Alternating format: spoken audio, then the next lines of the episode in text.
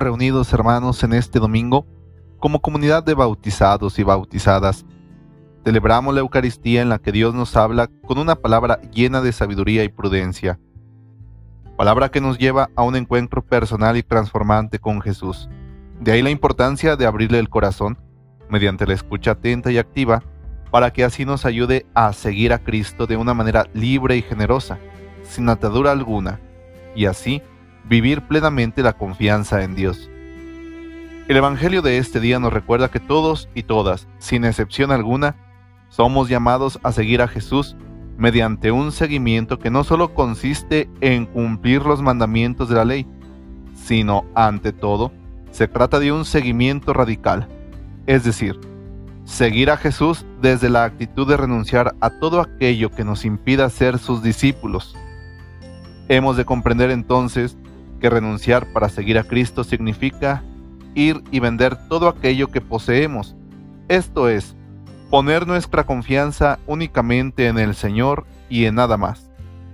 Porque aun cuando existen muchas cosas buenas y bellas, si éstas nos alejan del camino que Cristo nos propone y nos atan el corazón, de tal manera que ya no podemos seguir a Jesús de manera libre y generosa, no son más que obstáculos que dificultan la experiencia y la relación con Dios y con los hermanos. Pero, en la lógica del reino de Dios, hermanos, no basta con renunciar o decirle que no a todo aquello que nos ata el corazón y nos aleja del Señor.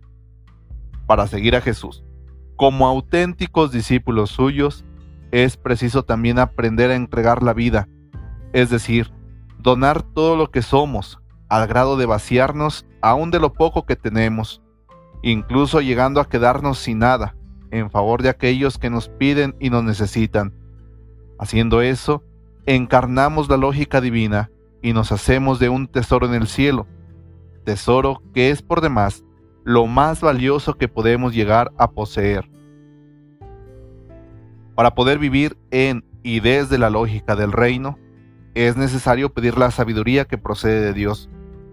Solo por ella seremos capaces de dar el justo y real valor a lo material, y llegaremos a comprender que aquello que poseemos solamente es valioso en la medida que nos permite tender puentes de encuentro fraterno y solidario con los prójimos, ayudando en el paliar sus necesidades y sufrimientos, tanto materiales como espirituales. Es gracias a la presencia de la sabiduría divina en nuestro corazón que nos transformamos en pobres de espíritu, personas libres de ataduras, capaces de andar por el camino de la cruz, que es camino de entrega y donación, propuesto por Jesús para seguirle, camino cuya meta final es la vida eterna en el reino de los cielos. Y que conste, hermanos, cuando damos el paso a la entrega, al darnos, cuando nos vaciamos y nos desatamos de aquellas ataduras que nos apegan el corazón, entonces nos hacemos verdaderamente libres.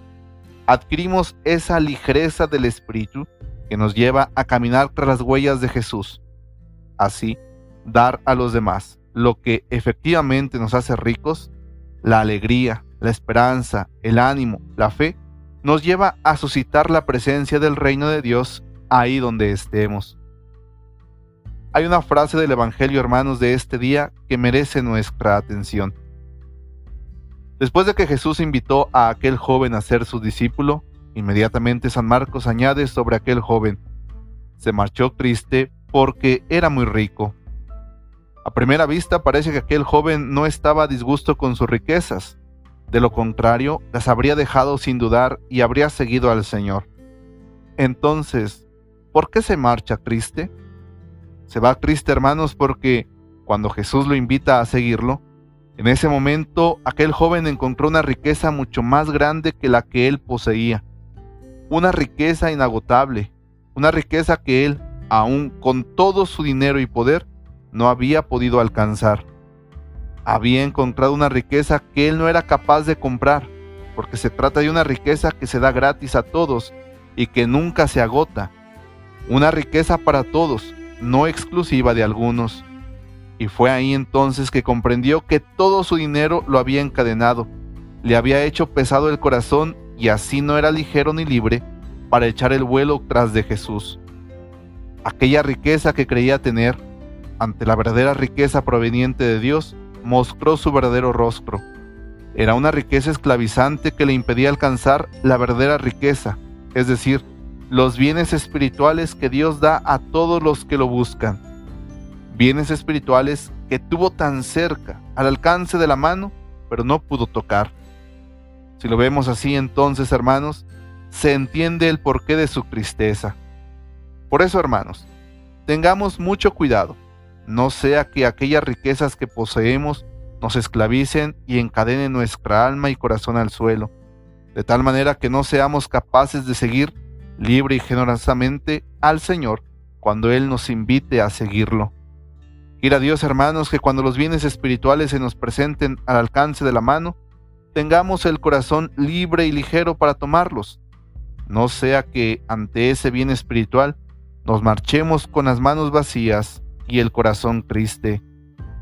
Que la Virgen María y San José intercedan por nosotros y nos den la gracia de saber seguir siempre a Cristo nuestro Señor. Así sea.